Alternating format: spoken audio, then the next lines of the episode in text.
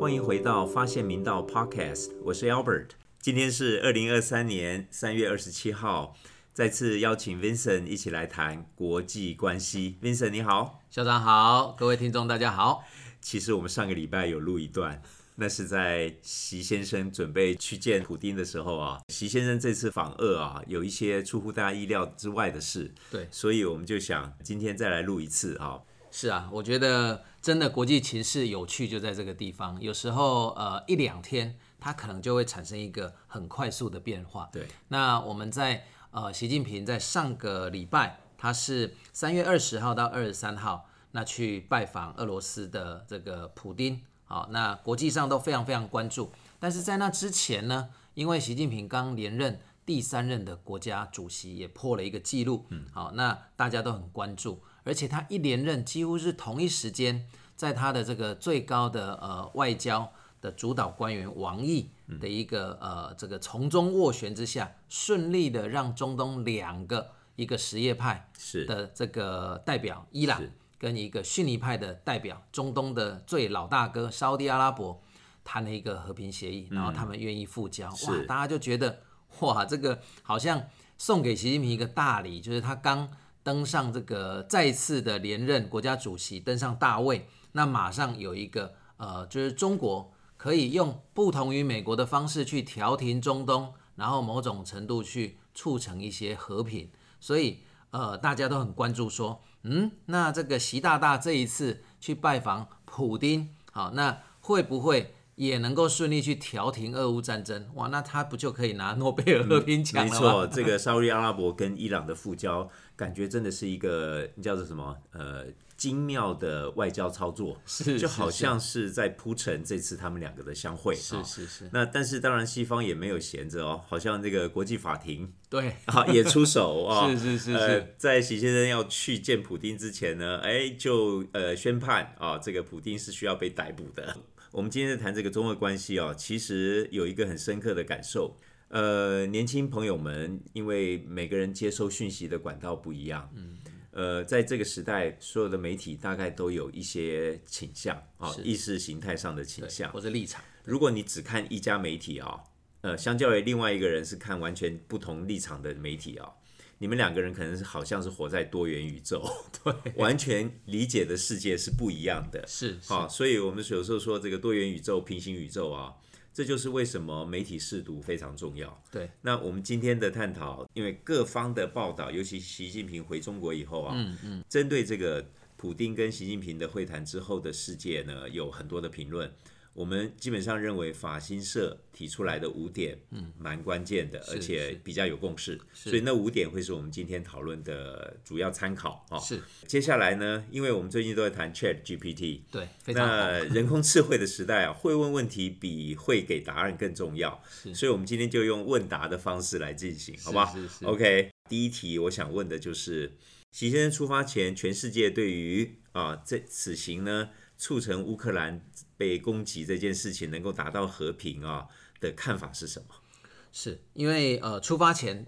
有刚刚校长跟呃我这边跟大家分享的，就是伊朗跟沙烏地阿拉伯他们呃愿意再重新恢复他们的一个邦交关系，还要复这个恢复建交，嗯，好、还要互拍这个使节团，嗯，那所以大家都会很期待说，因为现在中国的力量很强，那呃，俄罗斯第一个目前打这个俄乌战争也是陷入一个泥沼嘛，啊、就是说这个战战局很很这个焦灼，嗯，然后这个始终讨不到便宜，对，那再来呢，他又被国际法庭通缉是战争犯，嗯，好、那习近平过去当然是给他一个很大的支持，嗯，但是大家也觉得这样子中国是不是比较有筹码，嗯，去来斡旋跟调停，嗯，啊、整个这个俄乌的这样的一个状况，对，哎，结果没想到这个两人一见面，嗯，反而呢，这个中俄之间的一个关系啊，变成一个主轴了，嗯，好、就是习近平根本也不管普丁是不是通缉犯，嗯，然后对于俄乌战争他有提到，但是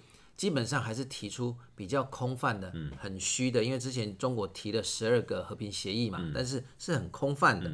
那反而大家变成很关注中俄之间的一个关系。嗯，然后呃，所谓的和平制造者这个议题，好像反而就不见了。是好，因是为马上我们接下来就会谈到那个中俄关系。这一次，整个习近平访普丁就定了一个很大的调，就是反美嗯是主轴。 是是啊，这次习先生去俄国呢，就是打着和平的旗帜，结果出人意料。所以啊，我们这第一题啊，是否有促成和平否乌克兰啊？嗯，结果是没有。应该是其这实样蛮多人很失望，对哦对那对对也许是前面期待过高。好，那我们再问第二题啊，刚刚有大概提到了，就是会谈结束，习先生回到中国以后啊，中俄关系好像重新定义了。是那我们来谈谈，因为呃这一次两个人的互动，嗯习近平是到俄罗斯啊进了克里姆林宫，嗯，但是有很多的媒体做了一些很细微的观察，嗯就是包括两人一见面的时候，因为普丁是主人，嗯是那主人一般会主动先屈前握手，是但是这一次反而是习近平主动屈前握哦手， OK，那两个人在会谈，哇，习近平这个一派就是这个感觉好像是老大哥一样啊、嗯气定神闲的，然后这个太师般的这个坐在这椅子上跟普丁对话。是嗯那普丁呢，就一下子看看天花板，一下子看看地板不，自那大家在嗯就觉得他很比较局促，是所以大家就发现这个中俄的关系好像改变了，嗯，甚至甚至连俄罗斯最亲密的伙伴白俄罗斯也说，是不是中国现在变老大哥了？嗯，然后俄罗斯变小老弟了，嗯，看起来事实上应该也是这嗯样，因为从经济体上来看，各位知道吗？就是。目前俄罗斯的整个它的一个经济的呃 GDP 也好，它的经济体，嗯，只是中国的十分之一啊，是就是说中国它现在是第二大经济体，是那它拥有的呃它的资本、它的市场、它的技术，嗯，跟俄罗斯现在需要它的支持，包括在整个俄乌战争跟国际情势上，所以这一次中美当然两国还是提到就是会进入新纪元啊，然后有无限的合作的可能跟前景，但是大家更关注的是中俄之间、过往这个中国是比较呃这个言必称俄罗斯嗯啊、甚至在苏联时期，好、当时的中共跟这个俄共苏联啊、那这个俄罗斯都是老大哥嗯啊，可是这一次很明显看到，好像中国就开始主导了。中俄的关系，中国真的变老大哥了，是然后这个俄罗斯就变成比小老嗯较，弟所以他们就啊、呃西方有一些这个，他就用比较这个，他是 junior partner，就是 这样的概念的 OK 就就 be- became junior partner，是是 是，但是不管他们谁当老大，以前可能他们还叫俄爹，有没 有？啊，所以以前可能是对苏呃俄俄罗斯是老大，对对对现在可能中国变老大，但是不管谁当老大，对，似乎他们两两边哦合作反美的这个气氛应该是非常明确的共识。对对对哎对，是好，接下来我想问第三题啊，就是其实大家很失望，这次习近平打着和平的旗帜去到俄罗斯，嗯呃，都希望能够解决俄乌战争的问题，但是呢，呃，其实乌克兰被琢磨非常非常少，是好，所以我们很关心第三题，就是说，那这次他们会谈之后啊，俄乌战争的后续有可能怎么发展？是。第一个就是说，在呃第一时间，习近平访这个俄罗斯，嗯那美国国务卿布林肯其实就已经很强烈的提出来说，习近平跟中国是在掩护俄罗斯。嗯，虽然打着和平的旗帜，希望调停俄乌战争，嗯是但是事实上并没有，他是在掩护。那欧洲也支持这个论调，嗯，那欧洲也认为中国的调停是不会公允的，嗯，好、所以整个俄乌战争在这个基调上，它可能就是会发现，呃，整个中国它有可能是。在两边协调两，因为我们之前也就是有一些讨论跟观察嘛，是就是中国跟呃俄罗斯跟乌克兰过去其实整个的呃外交关系，嗯，中国跟乌克兰也非常紧密哦，是他们也是有很深厚的外交关系，对，那才会有期待说，那是不是中国可以借由这样子的一个跟两边非常友好，然后甚至经贸关系很密切，嗯，可以从中着力去推动，嗯但是看来是不太有这个机会的，嗯因为这一次的访问的过程，我们都说比较遗憾的嗯是，整个俄乌战争好像就变成不是大家那么关注，大家很关注的是中美，哎、中国毫不掩饰的、毫不隐晦的就直接宣布的是跟俄罗斯要站在一块，是然后他们要去改变，就是说美国独霸这样的一个情势。对，那所以整个俄乌战争比较呃可惜的，我们看到他反而在这一次习近平访呃俄罗斯的过程当中，他变成不是那么重要的新闻了。我觉得哇，这个，然后再来这一场战争呢，呃，因为当然目前也有呃一些专家学者提出来，其实俄罗斯也好，嗯，西方也好，嗯北约、美国，因为都投入了非常多的我们讲打仗、啊，这个要钱要粮嗯对啊， 就是对对第一个资源就是物资，兵力、物资、裁员。嗯，好，那呃，你说美国没有直接投入，它也经济援助了好几亿、嗯对好对几十好亿几美十元，哦亿都有了。欧洲也是。好，那但是也也就是说，现实上大家可能都希望这一个冲突、这一场战争是怎么样可以停下来。嗯，那其实如果要停下来，呃，势必是呃要有一个状况，就是说中国怎么能做到让呃调停这件事？嗯，其实只有一个机会，就是劝俄罗斯退兵嘛。对，好，俄罗斯退兵，对那西方也感受到诚意，是泽连斯基也感受到诚意，是那是不是大家就坐下来和是谈？不是是就地哦，对好，因为呃，习近平要飞到俄罗斯前，美国就讲说，如果是就地和谈，嗯那不是和谈，那表示美国支持了俄罗斯的入侵，是已经承认承认了俄罗斯的这些占领地，是但是事实上，呃，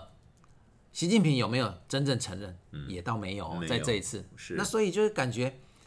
因为因为在出发前，大家就预测说，呃，普丁，嗯，可能三个可能嘛，普丁退兵，嗯，好、然后就是呃有一点颜面、嗯保留的，好、他说叫做 face saving compromise 啊、就是这个有点颜面保留的妥协，嗯对然后进入和谈。对，这是一个可能。是那第二个可能呢，是中国大拉拉给武器给俄罗斯是，然后这个冲突加剧。是好好那第三个是没有改变什么，维持现状。那大家那时候都说第三个应该不会吧？，嗯对，没想到就是啊第果三然是第个。三个， 对 真的蛮糟糕的。对这个俄乌战争的这个发展哦，在这一次他们的会谈没有提到，真的很可惜。但是回头换个角度想想，呃，我们说没有永远敌人，也没有永远的朋友，只有永远的国家利益。是那如果说我们看到的表面上已经看到中俄将来应该是更携手合作，只是中国变老大，但是共同反美是共识。是在这个前提之下，其实来理解这这次的会谈，似乎也能理解，因为习近平已经刚连任了嘛。对，好，那中俄要联手才能抗美，所以如果这次呃俄罗斯就退兵，我想普丁明年的总统选举恐怕就不乐观。对那中俄联手抗俄抗美这件事情就有变数，所以呢，呃，要促成俄罗斯很快的退兵，似乎有高度的难度。是对，然后这次之后呢，当然人家也担心，就说，呃，那中国如果看到这边战争继续打，中国会不会对台湾怎样？哦，那有人提出二零二七年，那因为二零二七年之后的下一年，二零二八就是习近平的下一任，所以这可能都跟他们两个人自己的下一个位置啊、对是有关系的。是、呃，那当然，这个西方也没闲着哦。乌克兰已经准备四月大反攻，对，好、呃，然后日本岸田文雄 首相又去访泽伦斯基，就是祝他必胜哈、是所以这两边两边的这个局势看起来，俄乌战争恐怕还没有那么快。对哇，我觉得像您的观察真的很偏僻入入理耶，哇，是啊这个是是就是说，呃，很多的这样的一个观察角度，我觉得都是呃，有时候我们光是在媒体上，嗯，亦或是说只看一个时间的当下的点，嗯，他可能没办法看到，他可能未来的一个发展的潜在可能。是就像刚刚校长讲一个非常重要的重点是，明年就是俄罗斯总统大选，对，关键那普丁他一定要连任嘛？对因为他就是一样，跟习近平一个是这个习皇帝，一个普丁是 这个嗯普大帝俄罗斯大帝对普大帝，对嗯都是要称帝。所以普丁他怎么样可以连任呢？他一定要在俄乌战争有战机，对要有战机，但是 so far 没有明显的战是机。是 even 他在这个呃乌东乌南有一些占领区，对但是这个像现嗯哦在这个巴赫姆特也是很焦灼啊，啊、然后这个瓦格纳的佣兵团，还说一度要退对啊了，他没有要去没有物资了要去非洲了，对对对对对 对对所以这里面就是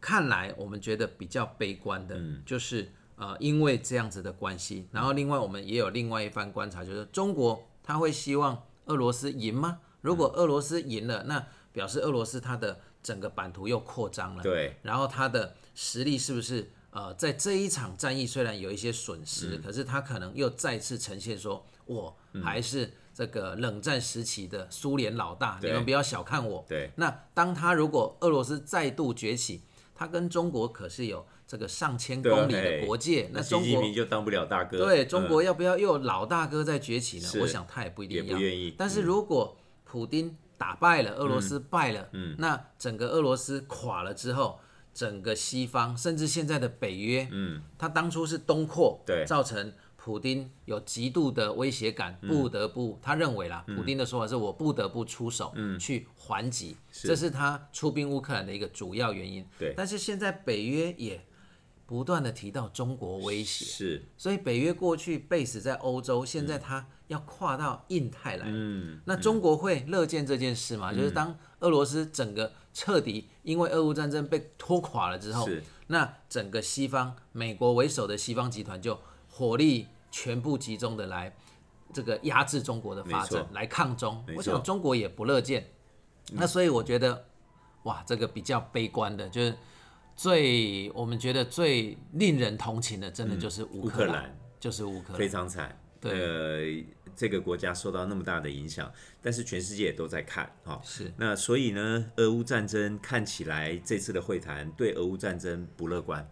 可能还会有后续的发也展。没有真的，我们一开始说调停啊对，和平是不是有曙光啊？看来，呃，目前我想各界的评论就觉得应该是，呃，到目前应该没有太看到任何和平的曙光了。对比较遗憾的就是说，这场战争还会再拖下去。嗯没那错当然，我们最表示同情跟遗憾就是乌克兰人民嘛。没错，对没错对，我们持续关心了哈。是最后是一题很关键哦，我们问第四题哈，就是习近平在跟普丁谈完他二十三号离开那个时候哈，是最后一幕所有人都关注。呃，习近平先握一只手哈，然后呢提到中俄啊，接下来要共同推动百年变 局。是哦结果讲完以后呢，普丁伸出两手去握他，对啊哦，真的是变小弟了，就那个习近然平后变就就老大，大哥说的对，对对对对对， 所以这个百年变局后续有很多的讨论哈，是是是不是？Vincent 跟我们分析一下这百年变局怎么说？是，那呃，其实当这一句话一出来的时候，嗯，它更强化了这一次习近平访普丁的一个主调，嗯，就是中俄更紧密的联手，嗯，然后真的是要反美当主轴，嗯，因为呃这句话一出，哦，共推这个呃所谓百年变局，嗯要共同来推动百年变局，它所以。习近平跟普京说，我们这一次的会谈是百年变局的重要的一部分。是那当然就呃，刚刚像提到法新社，就是说他们在安全、军事的合作啦，能源的合作啦，嗯这个能源真的哇，我觉得一拍即合。嗯，俄罗斯有源源不绝的。天然气石油、天然石气油，中国又是一个油气需要需的求大大国，，嗯，又有很多钱。对，那俄罗斯有一个非常好的、紧密的这个 big buyer，而且就近就送过来了，对对对，所以呃，我们之前都在关心这个北溪一号、北是溪二号，是但是中俄之间有一个西伯利亚力量二号，哦 它，OK，管线也达成协议了。是那也有西伯利亚力量一号，哇就是说中俄之间在经过蒙古也有这种所谓的天然气输送，嗯那所以两国的一个紧密的密合，嗯这可以说就是也不也也不叫一拍即合嗯啦，就是说原来他们基本上过去就是一个紧密的盟友嘛，嗯那这次刚刚讲军事。然后能源，甚至还有经济嗯经济各方面，对甚至普丁都还说，俄罗斯未来在呃所谓的呃，应该像第三世界国家，亚洲啦、非洲啦、拉丁美洲，嗯，他会更偏好用人民人币民币来金进融行这金个融国战际争贸易。嗯，哇，所以基本上呃，就是说这一次最后的那样的一个画面，嗯，那有相当多的，包括媒体也好，包括这个呃学者专家也好，就是表嗯达了中俄他要改变二战之后的国际秩序，他们已经厌烦了，嗯，厌烦了美国当老大哥，嗯，然后尤其是冷战之后结束后，一九八九结束后，更明显的就是美国是独强嘛，所谓的一超多强，美国是嗯是超级强国独霸，是那当时的世界在呃从二战到冷战这段时间，还有美苏两强的这个二级对立，嗯是但是冷战一结束之后是。一超多强，美国就是这超个级强权嗯完全主导了全世界，就是对单极，是连美国国内的一些学者都会觉得有点奇怪， 对，哎为不什太么？习惯。为什么这个他们也没有那么支持单极主义对对？好，就觉得哎，诶为什么会这样？然后好像美国说什么大家都听，是他觉得这个有一点，因为美国毕竟他也不是那么崇尚，该怎么讲？他也有他的一个民主，嗯，跟他的一个反思的概念嗯嘛。所以国内学者也觉得你维护这种所谓的多极发展啊、多元啊，它也不是坏事，嗯，哦，那所以进入单极，他们也有点小担心。嗯好啦，反正现在重点是中俄已经站出来，嗯就是很明确的宣示，他要结束美国的这样的一个。呃一极化，是嗯然后他们要开始推动所谓的多边，好、他们要推动多边，所以整个多极化的世界，他们希望透过中俄的紧密的结合来做这样的一个推动，所以嗯是我们才说为什么俄乌战争它会变成这次会谈它不是那么重点嗯了，因为就可以感觉到。因为我们那时候一直在担心新冷战会不会发生，嗯现在看起来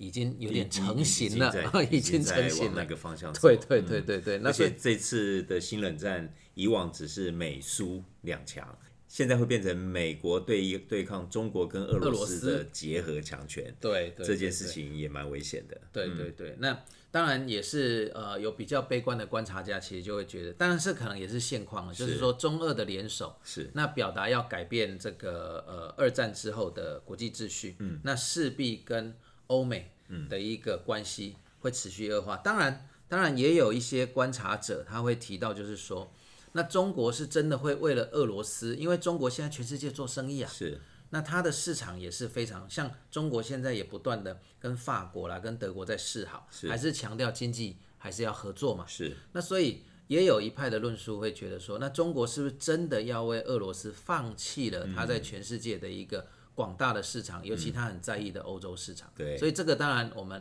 还是要持续观察啦。对对对对。最后，我们其实每次谈这些事啊、还是最关心台湾。是那这次习近平访普丁之后呢，有人提到就是说台湾这个这个被武统的危险性似乎提高了。好，这件事情我们还真的要小心。这里先有一个，因为我们之前有请台大政治系的明居正教授是啊，是明嘴来学校演讲。对好那我先引用他在呃媒体上的一段论述，我觉得很有趣嗯哈、明老师的观察真的都也是非常的这个呃精准，是嗯还有维系。好、他就说这一次发表联合声明，中俄的联合声明里面，俄罗斯就不断的强调。台湾是中国不可分割的一部分，嗯然后严正的反对台独，好、就是俄罗斯其实向来都是这样啦，嗯好、向来都是这样。可是呢，明老师就说，但是中国跟习近平他可没有去强化说你俄罗斯出兵是对的，你目前占领了这个乌克兰的这些乌东乌南的占领区，我也承认你，好，因为你这个呃当时表达里面都是恶意居民嘛，都是恶语区嘛，他们透过公投想回归俄罗斯嘛，是那我也同意你，诶，没有哦，所以这更明确的去呃回应到我们刚刚讲的中国变老大哥了，对，俄罗斯是小老弟，是那但是当然回到台湾，就是说俄罗斯支持中国，台湾是中国不可分割的一部分，反对台独。对，那当然中国这个底气更强了，是好、因为当然他的盟友都一定会支持他嘛。当然我们一直在观察，就是说呃乌克兰，就是明老师也提到，就是说如果今天俄罗斯入侵乌克兰这件事，它最终最坏的状况就是成功了。那国际上大家也只能谴责经济制裁，也没有再多的，有点像二零一四的克里米亚，嗯，哇，那这个真的就是刚刚像说的，那中国怎么看这件事？是台湾某种程度会真的比较危险，没错没错。其实历史需要关注哈。现在其实大家最怕的是什么？第三次世界大战。对，那如果回头看两前两次哈，第一次世界大战其实说实在的，在开战以前，其实没有任何人意识到会发生。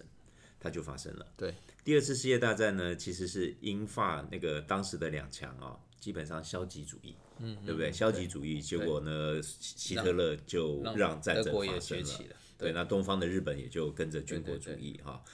但是现在不太一样，因为这个时代跟以前不同，就是你看这个讯息太通透了，嗯，那个网络时代，所以我们前面一开始提到这个多元宇宙、平行宇宙，所以真的年轻朋友要要多关注各方不同言论，就像其实美国很强调那个批判思考，嗯，台湾现在也是，所以有各方言论不是坏事，所以要多方去理解。那我的看法是说，其实危险性可能是提高了。但是呢，当大家都觉得危险性好高，可能要发生打仗，就一定会有所作为，对，反而会让这个呃真正会发生的几率有机会下降。如果大家都不关注，很可能它哪一天突然爆发，那是大家都不乐见的，战争谁也不希望看到。对好对所以呢，呃，我想最后我们还是这个强调一下，这个国与国之间哈、其实真的没有永远的朋友，也没有永远的敌人，只有永远的国家国家利利益。那呃，只有自己的呃国家呢，呃，有什么东西是全世界需要的，嗯，人家才会在意你会不会被吞掉。是哦是那是台湾现在整个经济发展是还不错，那又有护国神山，而且其实不止一个，正在很很很好的经济发展。我们期待大家多关注国际关系的发展，那也期待台湾的整体发展呃越来越好。当然有一个非常关键，就是明年一月的台湾大选。对，天呐，这件事情呃从现在到选举啊，呃，真的大家要多关心，我对们对才能够选出真的为台湾能够带来和平的，是。带来和平以外还要有尊严。是我好我我我这边也引是述一下，我觉得刚刚像这一段也很棒，我我也引述一下，呃，明居正老师、嗯他其实对于台湾的一个和平前嗯景，在这个当前的局势下，跟校长讲的有点异曲同工，是因为他的分析就是说，现在美国跟西方在这嗯个当下，他们要避免什么？是就是还有他们要什么，嗯，就是说第一个，俄罗斯去发动了一个不应该发动的战战争，争，嗯，所以第一个他们希望俄罗斯被压制，对那第二个呢，不要开第二战场，对，就是说目前已经这个可以定义是欧洲战争了嘛，欧洲区域欧战陆争，欧陆有一个区域战争，对，那世界上应该不要再开所谓的第二战场，因为现在海峡危机大家也很紧张，对那所以美国跟呃西方的这些呃欧盟啦，或是北约啦，嗯就是说他们应该第二个不要开第二战场，嗯第三个当然最终极目标不要有第三次世界大战对。好，那我觉得这个是一个呃西方的期待。是那再来，台湾应该要看清楚西方的期待，对然后怎么样让台湾的立足点站稳？是透过西方的期待，如何导入对台湾有用的资源，是去回避掉没错不应该发生的冲突。没错我觉得这个就是真的要考验我们台湾人民、台湾政府的一个智慧。对。对，没错，美国就是强权，中国也很强，所以在两强之间，台湾这么小，如何能够呃善用各种力量，包含外交，对还有人民的智慧啊对，避免战争，维持尊严，呃，我们都需要努力。是啊，好 吧，所以对也希望年轻同学呢，呃，持续关注我们的 podcast。是啊、我是跟 Vincent，呃，过一阵子应该还会继续讲四月那 个乌克兰大反攻啊、是啊我们非常我们在期观察待非对对常对期对待。对好，那今天就谢谢 Vincent，呃，是我们一谢谢校长起来谈谈最近的发展，期待大家继续一起看下去。对对，一定要持续关注国际情势。是是，是好，谢谢，谢谢谢谢好校拜长，拜，谢谢谢谢，拜拜。